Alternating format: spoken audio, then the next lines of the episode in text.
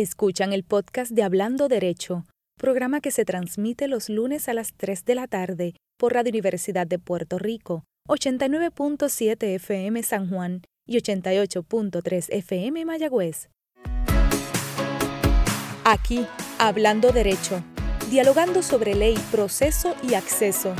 Un programa para conocer el mundo de las leyes y su relación con nuestra vida cotidiana. Ahora con ustedes, la licenciada Sonia Ivette Vélez Colón.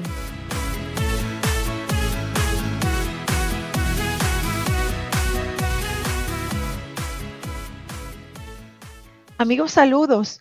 Un lunes más en el que me disfruto estar con todos y todas ustedes. Bienvenidos a Hablando Derecho, donde como siempre vamos a estar dialogando sobre ley, sobre proceso y acceso. Cada semana es un reto seleccionar entre tantos asuntos de interés que ocupan al país el tema sobre el cual dialogaremos. Hoy atiendo una petición muy especial para dialogar con dos exquisitos estudiantes de Derecho, miembros de la Junta Editora de la Revista Jurídica de la Facultad de Derecho de la Universidad de Puerto Rico. Les invito a que se mantengan conmigo para conocer mucho más de la revista, de la experiencia de la educación en línea, de este nuevo proceso por el cual están atravesando todos los estudiantes del país y por supuesto incluye, ello incluye a las facultades de Derecho y además para compartir con dos futuros profesionales del quehacer jurídico que de seguro van a aportar grandes cosas al país. Por lo pronto hay varias notas que me gustaría compartir. Primero, quisiera hablar sobre la situación alrededor de la pandemia. Aquí nos mantenemos con una extensión de la anterior orden ejecutiva de la gobernadora. E igual el COVID se mantiene con nosotros. Hay que estar vigilantes y atentos a los números porque hemos visto la situación de nuestro Puerto Rico. Y además ha tomado primera plana la situación aparentemente comprometida en la que se encuentra ahora el presidente de los Estados Unidos no se discrimina. El virus no discrimina, por eso todos debemos ser responsables ante este evento mundial de salud que nos ha cambiado la vida. La responsabilidad empieza por cuidarnos y sobre todo cuidar de los nuestros. Ese es siempre el llamado que les hago. Además, quiero eh, mencionar eh, lo siguiente, sin lugar a dudas, estamos en un cambio de era y en un cambio en el modo de hacer todas las cosas. Ello nos los ha traído, entre otras cosas, la famosa pandemia. Entre ellas, ha cambiado radicalmente la forma en que se celebran los juicios y los procesos judiciales todos ha estado predicando en el uso de la videoconferencia. En ese sentido, quiero felicitar a la Oficina de Administración de los Tribunales.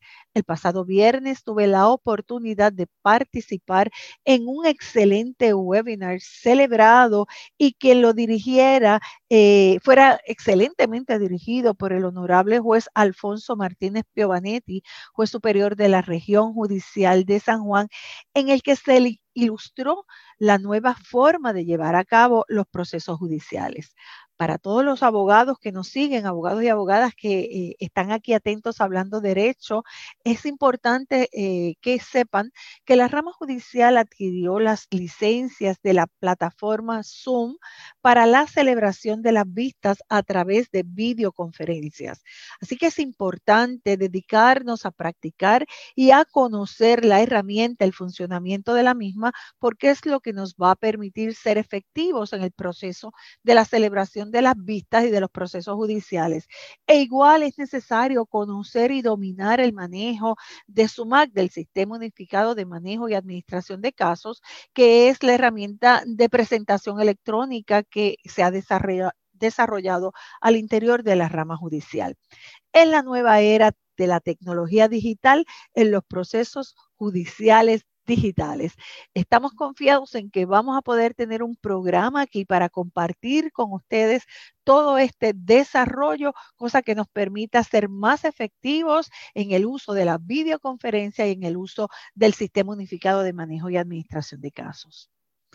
Hay un tema que también me parece que será indispensable que retomemos y que examinemos con gran detenimiento en un futuro ante los eventos recientes en el país, pero no quería dejar de mencionarlos en el día de hoy.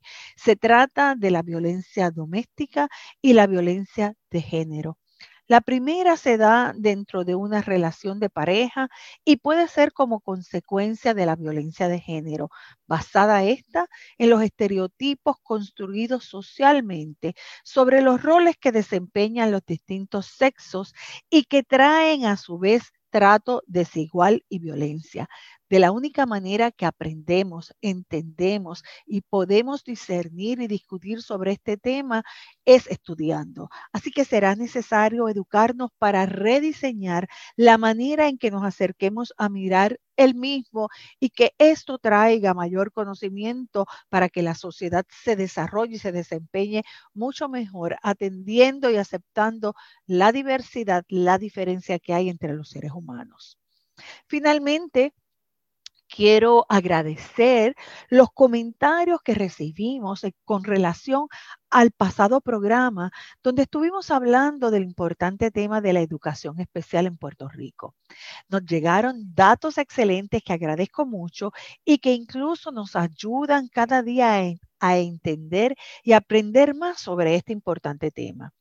Entre ellos, nos compartieron una visión mucho más amplia de la educación especial y de la referencia a la diversidad funcional.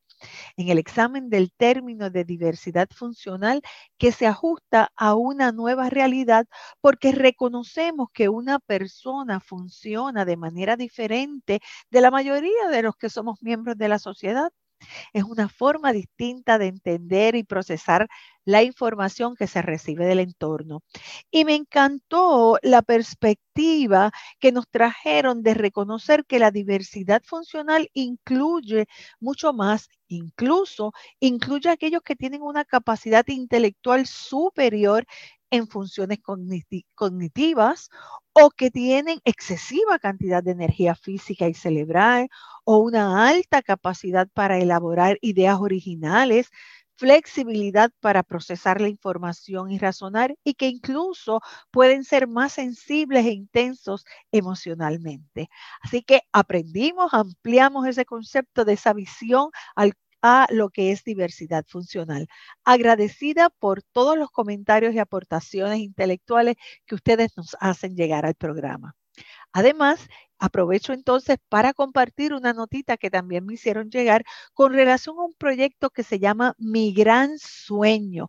Este proyecto trabaja con las personas de diversidad funcional y tienen una actividad que se estará celebrando el día 3 de diciembre van a celebrar el Día Internacional de las Personas con Diversidad Funcional con un espectáculo sobre modas, modas sin, sin obstáculos. Y para detalles me hicieron llegar unos teléfonos que los comparto con ustedes para todos aquellos que interesen tener más información y más datos sobre esta actividad. Pueden llamar al 787 252-6464 o al 252-8484. Es la gran actividad que tendrá este grupo que se llama Mi Gran Sueño sobre Modas sin Obstáculos. Pues bueno amigos, como ya les anunciara, hay dos excepcionales estudiantes de derecho que me están esperando para dialogar, para traernos sus experiencias de aprendizaje, una invitación a la a la comunidad intelectual y jurídica del país para que presenten sus escritos a la consideración de la Junta Editora y una invitación especial para que nos unamos a la celebración de los 100 años del nacimiento del excepcional jurista que fuera el honorable José Trías Monge, también presidente del Tribunal Supremo de Puerto Rico. Y dialogando sobre este asunto, quiero recordar a una gran amiga y dedico este programa a la licenciada Lilian de la Cruz, a recordar la celebración cuando celebramos los 50 años de la revista jurídica, entonces en mi clase, la clase de 1981, y a Lilian la recuerdo porque trabajó incansablemente para celebrar este evento hace ya casi 40 años. Para ti esta entrevista. Así que amigos, ahora al diálogo. Que vivan los estudiantes en aquí, hablando derecho, que ya comenzó.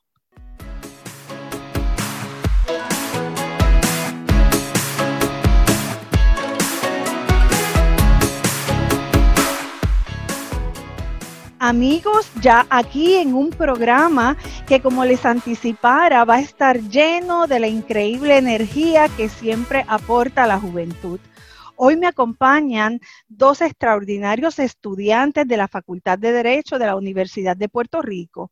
Y como es nuestra costumbre, vamos a conocerle primero. Con ellos vamos a estar compartiendo temas sobre las nuevas formas de educar y de aprender y principalmente sobre el tema de la revista jurídica de la Universidad de Puerto Rico, el tema central de nuestro diálogo en la tarde de hoy. Así que les doy una cordial y calurosa bienvenida a Lourdes Cortés y a Joseph de Jesús. Saludos, ¿cómo están ustedes? Bienvenidos a Hablando Derecho.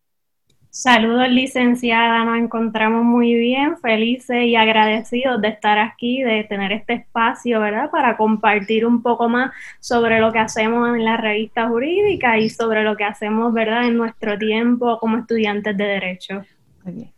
Joseph, cuéntame, ¿cómo te sientes? Muchísimas gracias, profesora entusiasmado, entusiasmado y agradecido por esta oportunidad de, comunicar cuál es nuestra visión y comunicar nuestra experiencia dentro de, estos tiempos tan turbulentos, pero, pero hay que seguir, hay que seguir. Bueno, pues un poco para darle sabor a esta conversación, me gustaría que compartieran con eh, todos los que nos siguen aquí en Hablando Derecho, en qué año están y que me hablen un poco de esa experiencia educativa en los años de estudio, si era lo que esperaban, si era más fácil o más difícil de lo que ustedes esperaban estudiar Derecho, si lo han disfrutado, que estoy segura que sí, que lo deben haber disfrutado muchísimo, pero quiero que nos cuenten, que nos cuenten esa experiencia que han tenido desde la escuela. Empezamos con usted, Lourdes, cuéntenos.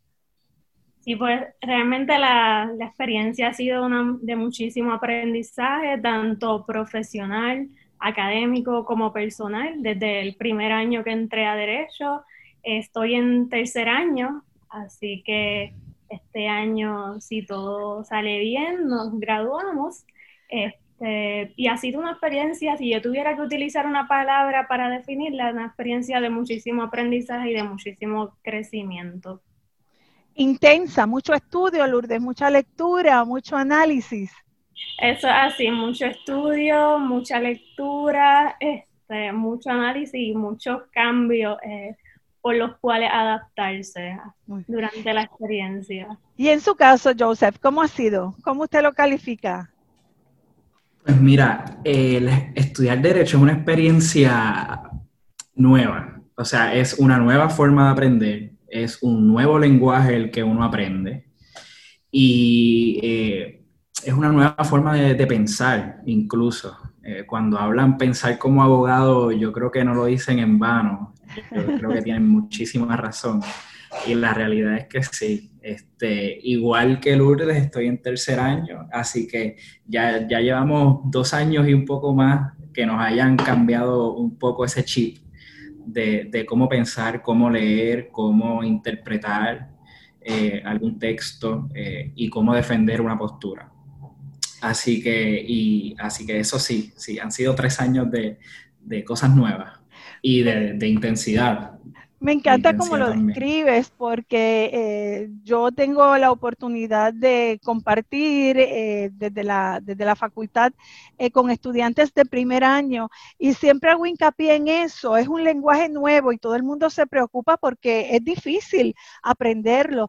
Pero qué curioso que mientras uno lee y con el paso del tiempo se va haciendo como automático, como sencillo el uno poder dominar el lenguaje y convertir el pensamiento pensamiento en uno de análisis crítico. ¿Coinciden conmigo? Totalmente, totalmente. Eh, eh, es casi automático, ¿verdad? Yo creo que la lectura obligada de tantos casos, de tantos textos y de la dinámica que se da en el salón convierten a uno en, en, ese profesional que aspira a la facultad en formar, ¿verdad? Ese, ese nuevo abogado. Un poco siguiendo esta línea, le pregunto, ¿han sido ustedes... Eh, no sé si decir partícipes o han sido ustedes un poco el producto del el cambio que ha ocurrido en el proceso de enseñanza a raíz de la situación de salud que vive Puerto Rico y que vive el mundo? ¿Cómo les ha cambiado eso a ustedes su estilo de eh, aprender y de estudiar?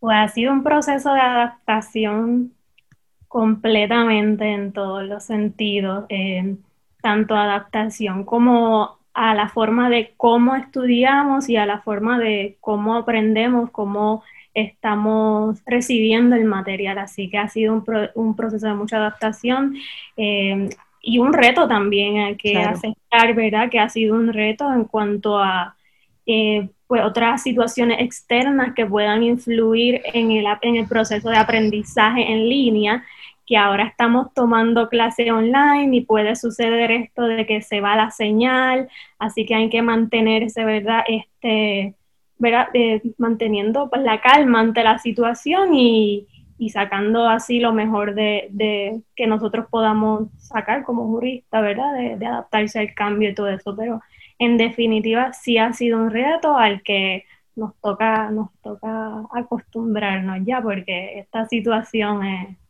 viene para largo, como dicen. Así. Y en su caso, Joseph, ¿cómo ha sido la experiencia? Pues mira, yo, yo creo que esto ha sido, me uno a las palabras de, de Lourdes totalmente, es, pero yo creo que ha sido un, un, cambio en tres áreas principales. La forma de aprender, primero. Eh, la forma de aprender se ha trasladado a antes era una discusión en el salón de clases, ahora es más bien materiales o, o lo que le llaman los famosos módulos. Eh, donde todo el material está estructurado de cierta forma que tú lo puedas consumir eh, utilizando diferentes recursos, ya sea visual, auditivo, eh, asincrónico, sincrónico. Eso primero. Segundo, la forma de comunicar ha cambiado. Ahora, tan fácil que era quizás uno hacer una pregunta directa al profesor o tener un debate en el salón, pues ahora tarda un poco más. ahora es enviar un correo electrónico, eh, o, quizás algún mensaje de texto con algunos profesores que, que, así, así lo hacen. Y tercero, la forma de probar el conocimiento. Eh, para los que no estén eh, o no hayan pasado por, por la escuela de derecho, existe lo que es el, el, método socrático. El método socrático es cuando el, el profesor, a base de preguntas hacia los estudiantes, va guiando la discusión y, va sacando el material o el, o el conocimiento de los propios estudiantes. Ahora quizás eso se ha perdido un poco. Ahora, este, usualmente, como era anterior, eh, anterior a, todo esto, era un examen al final del semestre, eh, como mucho dos. Ahora hay evaluaciones constantemente, semanales, muchas de ellas, donde uno tiene que estar, ¿verdad? Eh, comprobando que va al, día con, con, lo que se está dando. Así que sí, ha sido desde la forma en que uno aprende hasta la forma en que uno comprueba que ha aprendido, ha cambiado. Me, encanta cómo lo describes, porque si igualmente es un reto para el profesor y para el que está impartiendo la clase, me encanta ver esa perspectiva de parte del estudiante. Yo digo que a veces me rompo aquí desde frente a la computadora para saber que uno está conectando con el estudiante, que lo que uno está diciendo le está llegando, lo están entendiendo, que haya las menos distracciones posibles y que uno pueda capturar. A mí me encantaba caminar entre los estudiantes y, divertirme en ese método socrático que tú señalas, Joseph. Así que yo también desde el otro lado lo, extraño muchísimo. Les, iba a preguntar qué era mejor, qué extrañaban, qué les parecía más difícil, pero creo que lo han casi recogido todo. Eh, no importa, extiendo todavía las preguntas para abundar sobre esa experiencia.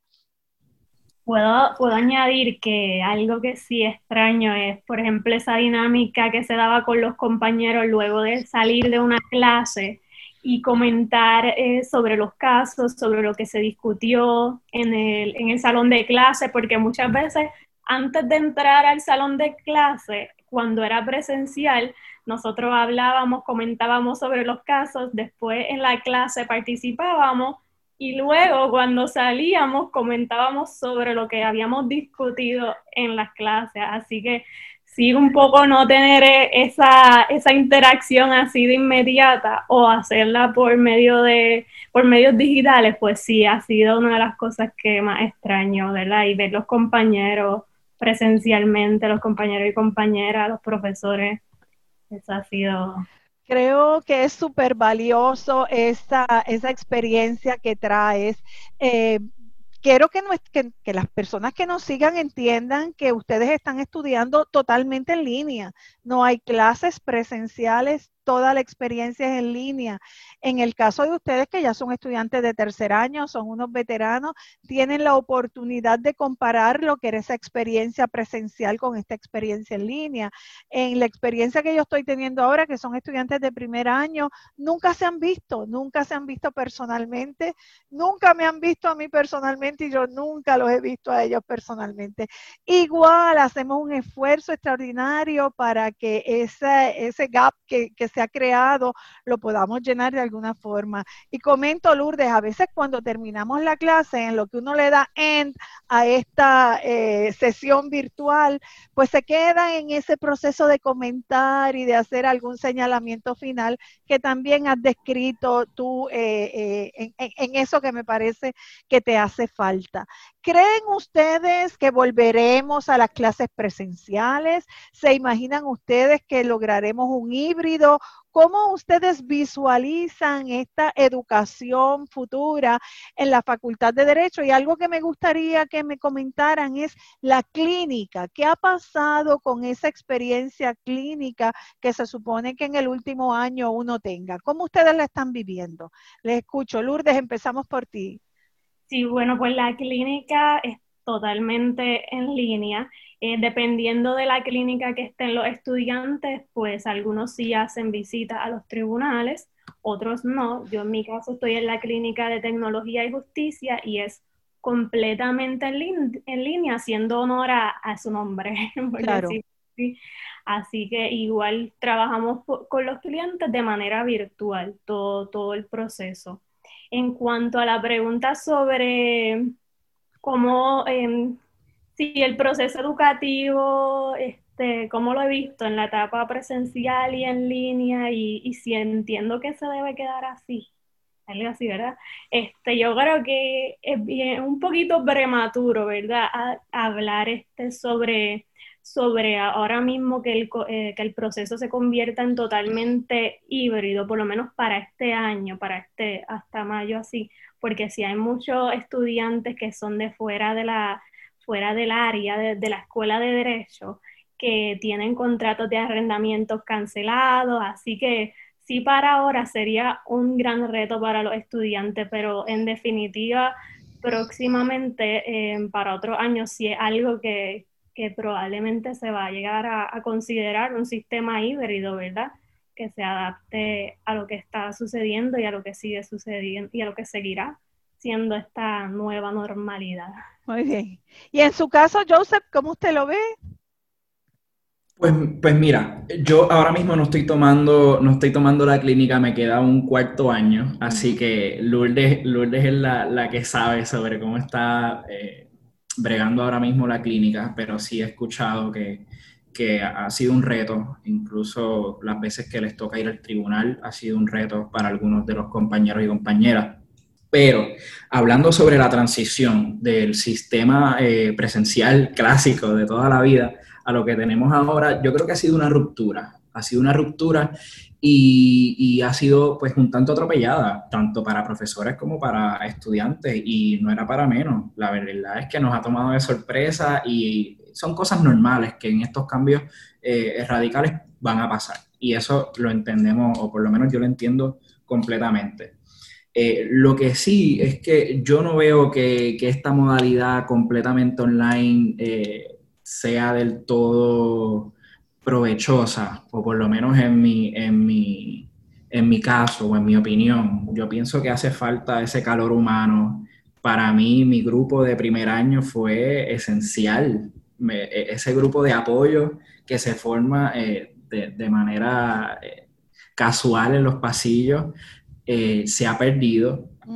incluso he estado hablando con estudiantes de primer año que ellos han hecho, han, han logrado eh, hacer, hacer, establecer lazos de manera virtual, aunque no es lo mismo, pero es algo que le aconsejo a todos y todas que lo hagan, porque es necesario. Ese grupo de apoyo es, indispensable, por lo menos en, mi, en mi experiencia sí lo fue. Y creo también que hay ciertos asuntos que faltan por resolver de, esta modalidad virtual. Número uno, yo creo que no, no hemos logrado no hemos logrado ¿verdad? conciliar las evaluaciones o, lo que es la, evaluación de, del desempeño de los estudiantes. El sistema de notas de A a F, como se, como se pensaba, yo creo que eso es algo que falta. Ahora mismo estamos en un proceso todavía que estamos eh, evaluando las clases bajo el sistema de pass o non-pass. ¿Cómo, va, ¿Cómo se va a ver eso a futuro? Pues me parece que es una incógnita con todas las situaciones, tanto de salud pública como eh, económicas, de madres y padres que están estudiando en sus casas con sus hijos. Eso es un reto, cómo, cómo esas distracciones pueden afectar el desempeño de los estudiantes. Y, y finalmente, eh, la consecución de todo es la reválida se ha puesto muy, muy eh, en boga, ¿verdad? La, validez o la legitimidad de un proceso como el de la reválida. Eh, si es, indispensable, si necesita modificaciones. Yo creo que eso son cosas que a futuro hay que, hay que repensar y pues esta dinámica nos ha puesto a, a, mover esa conversación. Yo creo que al final de este semestre se impone un espacio de reflexión para ver eh, cuál ha sido el resultado que nos ha dejado este semestre de cara al inicio de enero, que va a estar como quiera muy cerca, pero del que eh, tenemos que haber aprendido a, a, raíz de la experiencia que estamos viviendo en este semestre. Lo interesante, estudiantes, es que igual los abogados de muchísimos años están aprendiendo a ser nuevos abogados. La rama judicial está trabajando en línea, los procesos son a través de videoconferencia, la presentación de la prueba tanto testifical como prueba documental, se hace en línea a través de procesos, como ya mencioné, de la famosa videoconferencia. Así que todos estamos en este proceso de aprendizaje. Nadie, nadie sale del mismo. Les invito el próximo eh, viernes a eso de las 7 de la noche. Voy a estar compartiendo con el grupo de estudiantes de la Asociación Nacional de Estudiantes de Derecho. Estos son los estudiantes, en este caso, de la Pontificia Universidad Católica de Puerto Rico y estaremos dándole una mirada a ese abogado del siglo XXI, a ese abogado que tiene que ejercitarse en estas cortes en línea. Así que eh, nada, estamos todos reflexionando en esta nueva virtualidad que entre otras cosas nos ha traído la pandemia. Así que le extiendo una invitación a todos ustedes y a los que nos están escuchando. Y ahora vamos a recesar brevemente para que la emisora cumpla con sus compromisos y al regreso vamos a estar dialogando sobre el tema central de la invitación que ustedes me pidieron que yo les hiciera, ¿verdad? Vamos a estar hablando sobre la revista jurídica de la Universidad de Puerto Rico. Amigos, no se retiren, aquí ya estamos en Hablando Derecho.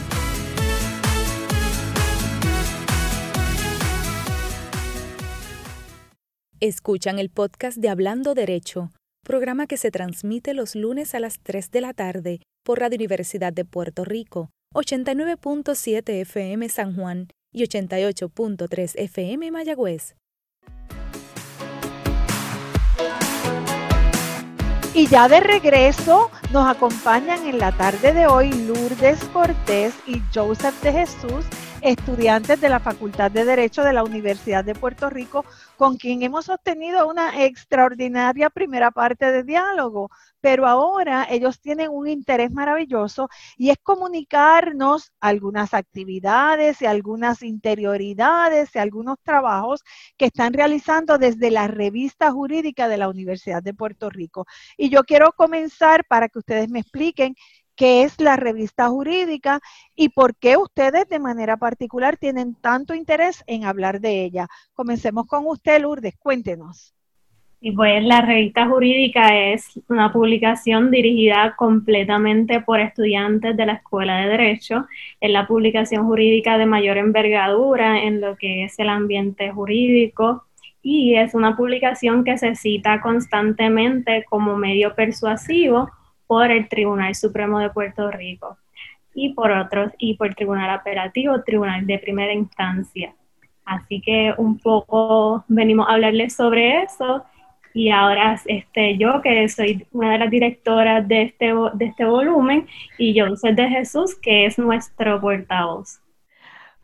Muy bien, entonces estamos hablando de una publicación de carácter académico que ustedes eh, y que Lourdes con mucho ahínco señala, ¿verdad? Que se cita, porque es fuente de derecho, se cita de manera persuasiva por el Tribunal Supremo, por el Tribunal de Apelaciones, en los tribunales de instancia y todos los abogados. Estoy en lo correcto, Joseph. Asimismo, asimismo. Eh, dentro de, cualquier espacio académico, siempre es importante adelantar y promover discusiones que sean relevantes para ese entorno. Y ciertamente desde la Escuela de Derecho y desde el quehacer jurídico de Puerto Rico, eh, se discuten temas que trastocan la vida de toda la sociedad puertorriqueña. Así que qué mejor espacio. Eh, nosotros creamos y venimos, ¿verdad?, dándole continuidad a esta tradición que ya pues lleva 90 años, este año cumple 90 años, eh, donde se discuten, se promueven, se critican y se plantean nuevas eh, teorías jurídicas, se discuten nuevos temas que ayudan cuando un oficial jurídico está eh, redactando alguna opinión, pues entonces se sirve de lo, que, de lo que se plasma en esa revista, de los artículos que publican los autores y autoras eh, para sustentar esas posiciones. Y entonces yo creo que ahí es que está la relevancia, o sea, no es tan solo un, análisis que se queda dentro de la escuela, sino que tiene eh, eh, impacto en la vida de, la sociedad puertorriqueña. Es lo que utilizan los jueces y juezas a la hora de decidir y buscar eh, idea o inspiración para, lo que vayan a decidir. Me, fascina lo que dices, porque no hay nada más que uno celebre más cuando uno está en el proceso investigativo, en un tema que uno dice, pero ¿qué se habrá dicho de esto? Y cuando uno comienza a buscar y encuentra un artículo de un estudiante, de un profesor o de un abogado en esa, en esa revista que le abre a uno camino en ese proceso investigativo, cuánto uno lo celebra, ¿verdad? Uno cree que no se ha dicho nada y ahí uno encuentra ese manjar para comenzar a estudiar. Permítanme eh, a nivel eh, ya personal celebrar con ustedes este 90 años de historia y servicio. La revista jurídica se inauguró, fue fundada en el año 1931 y le comparto a Lourdes, a Joseph y a todos los que nos están escuchando que mi clase de derecho, y lo voy a decir, la clase de 1981, celebró los 50 años de fundada de la revista jurídica de la Universidad de Puerto Rico. Y aquí voy a hacer un reconocimiento con un cariño muy especial a los entonces directores de esa revista, el licenciado Jorge Pérez Díaz, quien en un momento fue secretario de Justicia de Puerto Rico, al licenciado honorable Aurelio Gracia, quien se desempeñó como juez superior y presidente de la Comisión Estatal de Elecciones de Puerto Rico, y al honorable Bruno Cortés Trigo, quien fuera secretario del Tribunal Supremo y juez del Tribunal de Apelaciones. Así que fueron tres extraordinarios estudiantes, una junta maravillosa tres abogados actuales que aman la profesión y que le han servido desde el servicio público al país y lo celebro a ellos y lo celebro a ustedes. Así que, ¿y quién ocupa en estos momentos las posiciones de directores de la revista jurídica? Bueno, actualmente somos cinco directores y directoras, que entre ellas se encuentra Valeria Belvis Aquino, es una de las directoras, también tenemos a Ana Cristina Cabán, a Henry Rodríguez Gracia y a Orlando Colón. Así que, y esta servidora que está aquí. Claro, claro. Y, Lourdes, ¿cómo se selecciona esa junta? ¿Cuál fue el proceso o los criterios que se utilizan para seleccionar a la junta eh, que va a ser quien va a dirigir los destinos por este año de la revista jurídica? Sí, pues nosotros comenzamos un proceso de selección en, el mes de enero del año, del año, ¿verdad? Este, del semestre pasado comenzamos un proceso de selección mediante el cual nosotros eh, llenamos una solicitud eh, que, que, requería múltiples cosas. Entre ellas teníamos que enviar un plan de trabajo para lo que sería el este nonagésimo volumen. Teníamos que cumplir con unas entrevistas que se nos hacía por medio de la pasada junta también teníamos que hacer este, un proceso de shadowing que era mediante el cual nosotros íbamos a reuniones eh, con las directoras para preguntar aspectos específicos sobre los comités que tiene la revista jurídica, porque además de nosotros tener un cuerpo editorial, ¿verdad? Para todo lo que son los aspectos de edición, nosotros realizamos otras actividades, realizamos difusión en los medios, así que tenemos otras funciones además que cumplir, por tanto necesitábamos, ¿verdad? Esta, esta reunión con ellas. Para preguntar y conocer este, sobre esos procedimientos. Además, nosotros tuvimos una reunión con toda la Junta para presenciar eh, lo que era una reunión de Junta Editora y conocer cómo era el proceso de reunión y de, de aceptar o de negar un artículo eh, cuando se envía y conocer otro aspecto. Así que fue un proceso eh, bastante, bastante completo y, de mucho trabajo, así para presentar, este, para adentrarnos un poco más a lo que, a lo que vamos, a lo que estaríamos si fuéramos seleccionados, eh, pues enfrentándonos este, este nonagésimo volumen. ¿Y quién seleccionó finalmente a la Junta Editora? ¿Quién hace la selección? La Junta Editora de este volumen eh, la seleccionó la Junta Editora del volumen anterior. Anterior, muy bien. sí, que es un proceso completamente por los estudiantes que dirigen y son parte de la Junta. Lo que quiere decir que tanto usted como Joseph ya eran miembros de la Junta, de la revista jurídica en sus primeros años y esa base del desempeño, incluyendo también el desempeño académico, eh, son candidatos a ser parte de esta junta editora. Estoy en lo correcto, ¿no? Así, sí. Anteriormente ambos fuimos parte de la revista jurídica desde que entramos, en nuestro caso, desde que entramos en primer año ya estábamos en lo que es la revista, conociendo, ¿verdad?, sobre los procedimientos y trabajando en, los procesos editoriales, en actividades y en todo lo que era, en todo lo relacionado, ¿verdad? Que a llevar un volumen exitoso. Sin lugar a duda es un honor y es un logro extraordinario el, el, ser miembro y pertenecer a la revista y más aún ser parte de esa, de esa junta editora, porque para los que nos siguen en el programa de hoy, eh, sepan que además de toda la carga académica que tienen estos estudiantes, que la tienen que cumplir y convencida de que lo hacen con excelencia, de todo el reto de hacerlo ahora en línea, se suma a estar al frente de este importante trabajo que representa el poder eh, publicar eh, estos volúmenes, porque no es uno solo y sobre eso me gustaría que me explicaran un poquito más y cómo se selecciona el contenido de ese volumen para que sea pertinente, sea importante y como señalábamos al principio, sea citado en la jurisprudencia del Tribunal Supremo o en las sentencias que dictan los jueces. ¿Cómo ustedes hacen para seleccionar esos trabajos que ustedes entienden que tienen la calidad para ser publicados en el volumen de la revista y cuántos volúmenes van a, van a publicar. Sí, eh, bueno, se publica un volumen impreso que contiene tres, de tres a cuatro números. Eh, de que ahí tenemos lo que son temas libres, el tema que se haya seleccionado, que en este caso fue retos de la democracia puertorriqueña, que ese es otro número, y también el número de análisis de términos, donde profesores y estudiantes analizan las decisiones que ha tomado el Tribunal Supremo de Puerto Rico. Y en cuanto a la otra pregunta.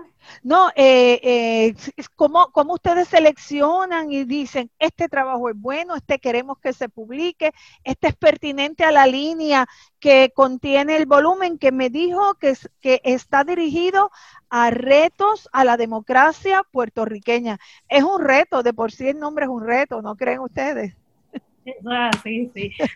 pues, en cuanto al proceso de, ¿verdad? de aceptación o denegación de un artículo, nosotros primeramente hacemos unas convocatorias por medio de las redes sociales, este, ya sea para el número de tema libre, reto a la democracia o reto a la democracia. Luego de eso, nosotros en nuestro, a través de nuestro correo electrónico institucional recibimos, ¿verdad?, eh, unos artículos. Al recibir esos artículos, la Junta eh, nos lo evaluamos anterior a esa reunión de junta, nosotros, ¿verdad? Ya vamos leyendo, el, vamos preparándonos, ¿verdad? Leyendo el artículo y viendo cuáles son los puntos fuertes y puntos débiles del artículo. Luego procedemos a esta reunión y en la cual todos los directores y directoras vamos exponiendo cuáles son eh, las debilidades, cuáles son las fortalezas, las fortalezas de ese artículo y la pertinencia de ese tema en nuestro volumen que eso es uno de los factores bien, o sea, más importantes. Además, otras cosas también que miramos, que tomamos en consideración es la citación, que se haga de acuerdo al manual de citación uniforme y, ¿verdad?, este, que tenga un buen, una buena redacción. Y entonces eh, pregunto, tengo varias preguntitas, me encanta el, tema. Eh, un abogado que está en la práctica privada, que ya no es parte de la facultad, sino que tiene una práctica exitosa, por ejemplo, en propiedad intelectual o, en temas de esos que son eh, a veces menos rebuscados, ¿podría proponer la publicación de un artículo a la revista jurídica? Claro, sí. De, hecho, la, misión de la revista es darle voz a toda la comunidad jurídica. Entonces, en ese sentido, estamos abiertos y en nuestra, en nuestra revista han publicado eh, estudiantes, de hecho, eh, y entonces eh, abogados que ya están en la práctica, juristas, profesores, abogados y abogadas que ya están en la práctica, jueces, jueces del Tribunal Supremo, e incluso han publicado y han, eh, expuesto sus trabajos a través de la revista, así que no se cierra a un nicho en particular. Eh, de los artículos que se reciban, ya entonces se van catalogando dependiendo a qué número eh, vayan supliendo esa necesidad. Por ejemplo, si llegase un número de propiedad intelectual, un artículo de propiedad intelectual, entonces se designa quizás al número de tema libre. Este año la Junta ha propuesto el tema central del volumen 90, que son los retos a la democracia puertorriqueña. Esto en respuesta a todos los acontecimientos recientes que, hemos vivido. Desde, ¿verdad? Tuvimos lo que se denomina el verano del 19, eh, que era eh, un evento sin precedentes en, en la política puertorriqueña hasta eventos más recientes como el nuevo Código Civil o el nuevo Código, ah. eh, código Electoral que estuvimos discutiendo recientemente. Así que todo eso son retos, eh, sin duda, a la democracia puertorriqueña. Y es eso precisamente lo que queremos exponer y queremos que, que sirva para la posteridad como legado del volumen 90. Yo, yo creo que en un año ustedes van a poder concentrar una serie de temas eh, increíbles dirigidos a ese tema grande como es eh, el reto a la democracia puertorriqueña y todos de tanta pertinencia porque eh, por lo que eh, ustedes me señalan, lo que están es buscando temas y desarrollos que sean bien pertinentes al Puerto Rico de hoy. Yo con mucho orgullo eh, puedo decir eh, que esta revista ha publicado tantísimos escritos de alguien que vamos a estar hablando un poquito más adelante, como lo fue el expresidente del Tribunal Supremo de Puerto Rico, honorable José Trias Monge. Uno encuentra abundantes escritos fabulosos de este gran jurista en la revista jurídica de la Universidad de Puerto Rico. Hay un volumen que fue dedicado al trabajo desde la presidencia y como juez asociado del ex juez presidente Federico Hernández Denton. Y con mucho orgullo también comparto que estudiantes de mis clases de seminario en la Facultad de Derecho de la Universidad de Puerto Rico. Han logrado hacer unos trabajos que han tenido su espacio en la publicación eh, de la revista, que eso a mí me llena de, muchísima emoción y vuelvo y repito, de, muchísimo orgullo. ¿Provee la revista apoyo para ese proceso de corrección y de citación que eh, esté en línea con la calidad que ustedes están buscando, Joseph? lo tiene la revista? Claro, eh, cuando, el, cuando ocurre ese proceso que, nos mencionó Lourdes ahorita, cuando se recibe por primera vez ese, ese artículo eh, y, pasa ¿verdad? por esa deliberación entre, entre la Junta, entre los directores de la Junta, luego, eh, con la aprobación de ellos, pasa a lo que se llama un ciclo editorial. Un ciclo editorial es donde nuestro equipo o el cuerpo editorial, que si me corrige el Lourdes somos 72, ¿cierto? Eso, así. somos 72 este, estudiantes de, de la Escuela de Derechos que entonces, divididos en equipos editoriales, van pasando eh, por distintos ojos y distintos filtros, donde se va depurando y entonces vamos editando quizás los errores eh, grasos, que podemos decir que, pueden ser errores gramaticales o sintácticos, eh, y entonces se va corrigiendo también lo que es la citación. Luego entonces también se le da una mirada para, para también afinar ciertos detalles de contenido que a lo mejor no estén del todo claros. O sea, que ese, eh, dentro del ciclo editorial vamos mejorando, como quien dice, o aportando nuevas perspectivas a ese autor o esa autora que nos sometió el escrito. Y entonces todo eso, eh, todo ese insumo se va recogiendo y se le comparte a ese autor para que entonces haga esos, esos arreglos o incluya una perspectiva que a lo mejor no tenía vislumbrada Así que dentro de todo es un proceso en el que también eh, ayuda a crecer tanto a nosotros que estamos aprendiendo un tema nuevo, editando el artículo, sino al autor propiamente en cuanto a brindarle nuevas, nuevas perspectivas, nuevas herramientas. Me parece importante también que eh, todos los radioescuchas y la gente que nos sigue sepan que en Puerto Rico, en las otras dos escuelas de derecho que comparten con nosotros, ¿verdad? La, enseñanza del derecho, la Facultad de Derecho de la Universidad Interamericana y la Facultad de Derecho de la Pontificia Universidad Católica de Puerto Rico, las tres escuelas se distinguen por tener revistas jurídicas donde se discuten temas como también nos han descrito eh, Lourdes Cortés y Joseph de Jesús en este diálogo que estamos sosteniendo. De hecho, el pasado año se publicó un manual de citación uniforme que fue trabajado por las revistas jurídicas y lo que busca es precisamente esa citación uniforme en los artículos que se van a publicar. Hay tres temas que no quiero que se me queden antes de que concluya el tiempo, que como les había advertido, se va mucho más rápido de lo que uno piensa. Quiero que me hablen de INRED, y del podcast de la revista y quiero que me hablen de eh, una celebración que tienen a raíz de los 90 años y vamos a cerrar con la actividad de conmemoración del honorable eh, José Trián Monge. Así que les regalo este tiempo que tengo para que me hablen de estos tres asuntos que le he planteado. Sí, pues INREF es nuestra publicación digital eh, además de nuestra versión impresa, pues nosotros también tenemos una publicación digital donde recibimos artículos de, una menor extensión y vamos publicando de acuerdo también a lo que, eh, temas, de acuerdo a lo que va sucediendo, más pertinente a lo que está pasando en el momento, que, ¿verdad? Que eso es una de las ventajas que nos ofrece la versión digital.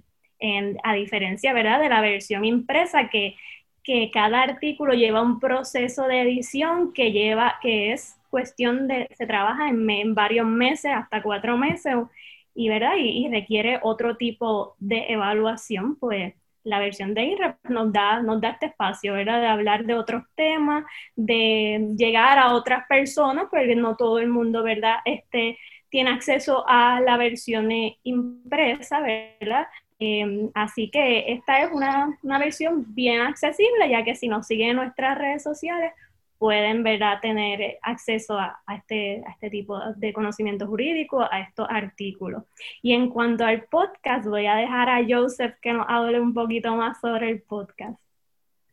Pues el podcast de la revista jurídica se llama el podcast En Sesión. Ya vamos por la tercera temporada del podcast En Sesión de la revista jurídica. Y este año venimos, ¿verdad?, trayendo recursos y temas eh, relevantes al tema central, que son los retos de la democracia puertorriqueña. Ya llevamos, ¿verdad? Eh, desde el volumen 88 se inició esta iniciativa y ahora en el volumen 90 la retomamos. Y es eh, un formato auditivo totalmente que pueden consumir a través de su red o, o, plataforma de podcast favorita. Apple Podcasts, Spotify, eh, you name it.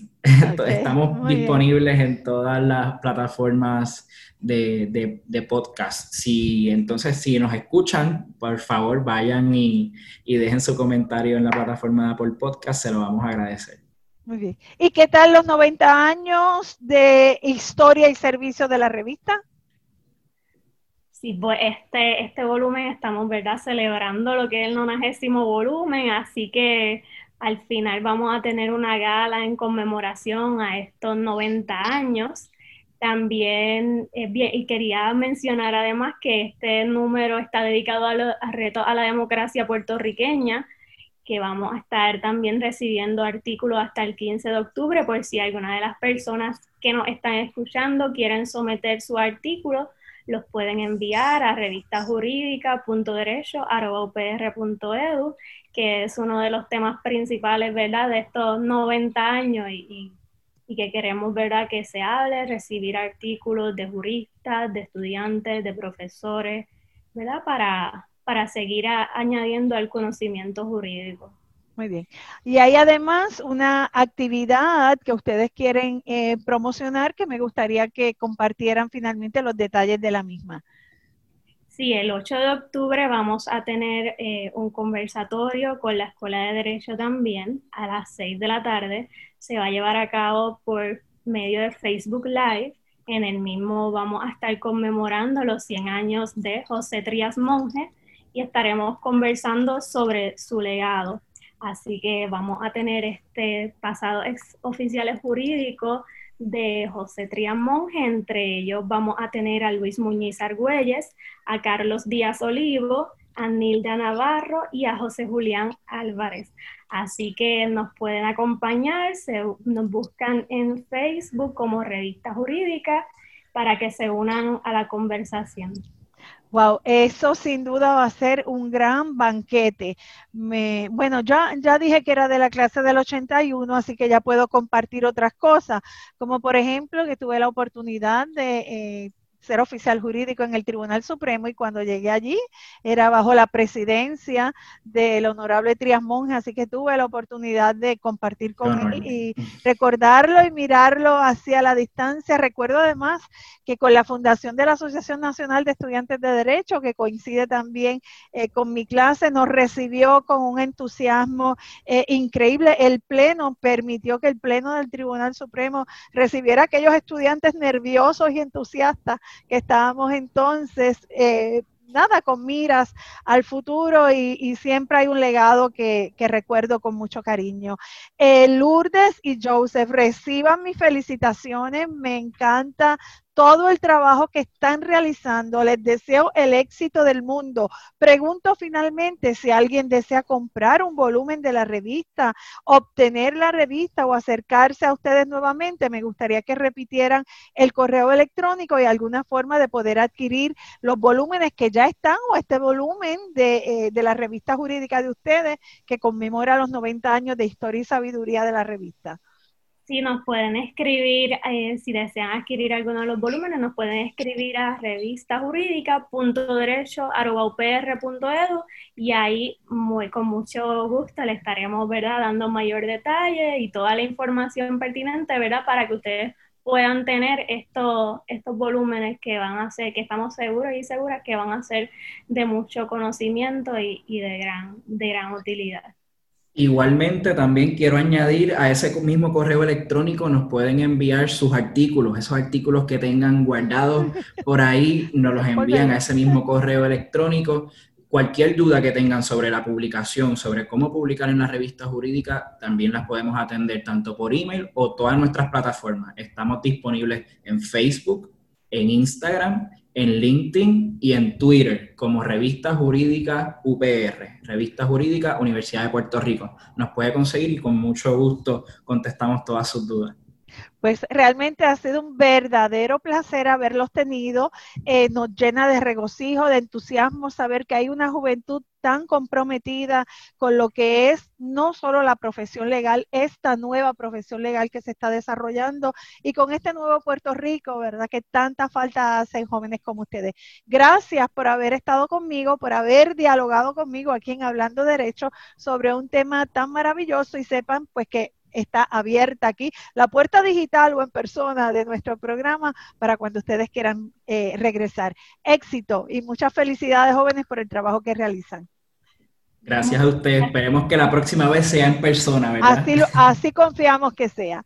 Bueno, amigos, esta ha sido nuestra edición de Hablando de Derechos del día de hoy con esta extraordinaria juventud a quien vuelvo y repito, les deseamos éxito en todas las actividades que tienen en agenda. A ustedes siempre mi agradecimiento por acompañarnos, a Itza Santos, allá en la dirección de Radio Universidad de Puerto Rico, a Jean Paul Castro, que siempre nos acompaña en producción, y vuelvo y digo a todos ustedes por estar aquí lunes tras lunes con nosotros en Hablando Derecho. Será hasta la próxima. Buenas tardes.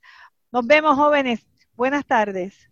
Chao, chao, gracias. Gracias, licenciada, por el espacio. Hablando Derecho, dialogando sobre ley, proceso y acceso. Es una producción de la licenciada Sonia Ivette Vélez Colón para Cadena Radio Universidad de Puerto Rico. Escucharon el podcast de Hablando Derecho, programa que se transmite los lunes a las 3 de la tarde por Radio Universidad de Puerto Rico, 89.7 FM San Juan y 88.3 FM Mayagüez.